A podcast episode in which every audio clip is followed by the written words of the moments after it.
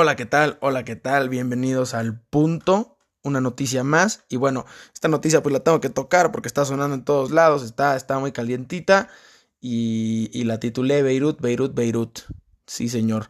¿Por qué? Porque no dejamos de escuchar el nombre de esta ciudad. Y bueno, eh, se saben muchas cosas, pero yo junté lo, sabido por medios confiables y aquí está el pequeño resumen que logré.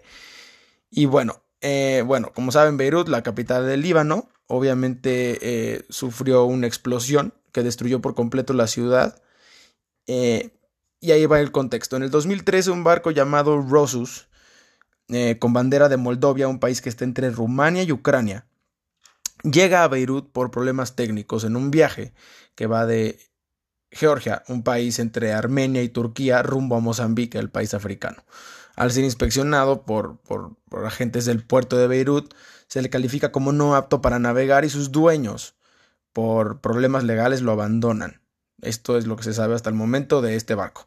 El problema es que el barco contenía nitrato de amonio, un componente que han dicho las autoridades por encimita, ¿no? Obviamente ahí se pueden meter a ver para qué sirve en específico y cómo funciona, pero en, en, general funciona, es un componente utilizado para fertilizantes y explosivos. Sí, muy maleable el nitrato, este, muy maleablito.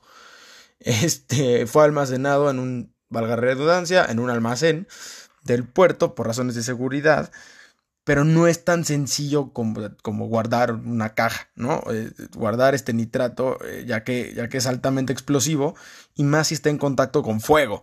Eh, igual yo creo que un chingo de cosas están en mucho peligro si están en contacto con fuego. La explosión tuvo un alcance de 240 kilómetros. Se sintió literalmente en Chipre, otro país, otro país. Eh, se registró como un terremoto de 3.3 grados. Eh, Chipre está enfrente, es una isla, pero igual está lejos, es otro país, no manches. El diámetro del cráter es de 124 metros, un poquito más grande que, una cancha de fútbol. Eh, y bueno, el, director del puerto se defiende diciendo que se le avisó a las autoridades varias veces para que se vendiera o se deshicieran del componente por la seguridad del puerto. Eh, el gerente general del puerto dijo que se sabía del peligro de este componente, pero hasta cierto grado. O sea, se está medio lavando las manos con ignorancia y eso está bastante triste. Eh, en otra, en otra panorama, rescatistas franceses han dicho que hay probabilidad de encontrar sobrevivientes, aunque las autoridades han cercado, han hecho un perímetro muy grande alrededor de la explosión. Los hospitales, obviamente, pues no tienen ni el espacio ni las herramientas para tratar a muchos heridos. Y lo peor es que el Líbano eh, exporta la mayoría de sus alimentos que produce, ya que muchos eh, son, son, son granos y que muchos de estos granos que exportan estaban guardados en el puerto ahora destruido.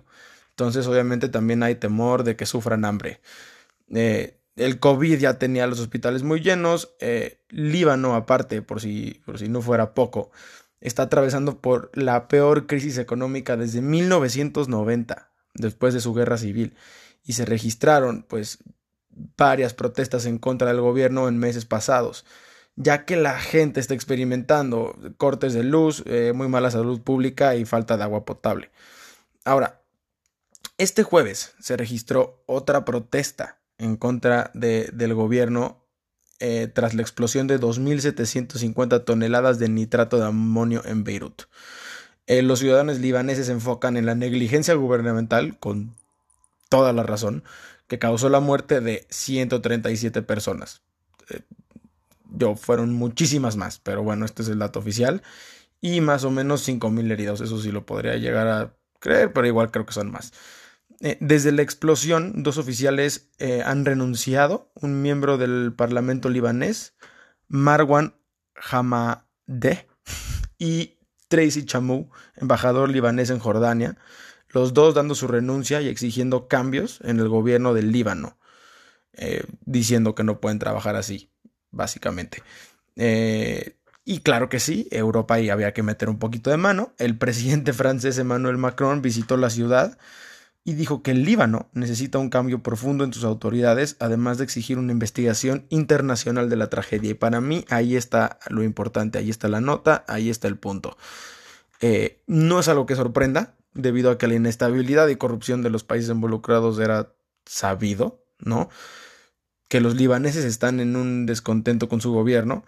La corrupción existía y todos los países sabían, no es algo sorprendente. El problema es que la corrupción llevó a la muerte de mucho más que 137 personas y dejó sin casa a 300 mil.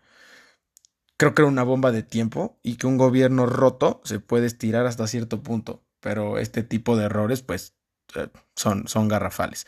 Ahora, algo que no he encontrado y que, y que no ha sido mencionado y que puede sonar muy conspiratorio es que, es que en ninguna noticia se habla del incendio inicial, o sea, de cómo inició el primer fueguito que se ve en los videos. O sea, ¿cómo sucedió?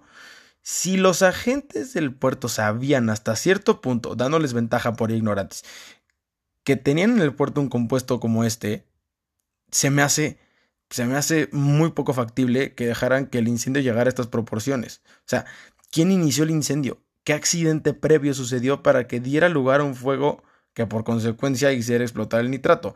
Porque si lleva tantos años ahí, en ese puerto, yo creo que mucha gente sabía de su existencia. Y es tan sencillo como incendiar un bote de gasolina o causar un incendio en el almacén de al lado que tiene fuegos artificiales, pues para que el nitrato detonara.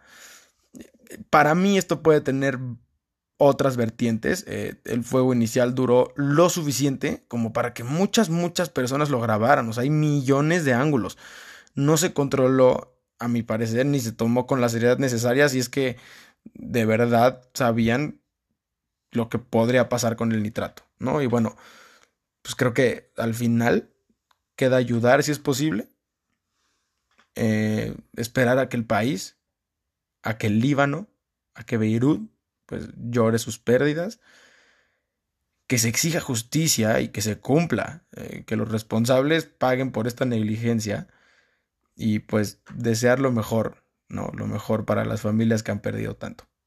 Muchas gracias por escuchar.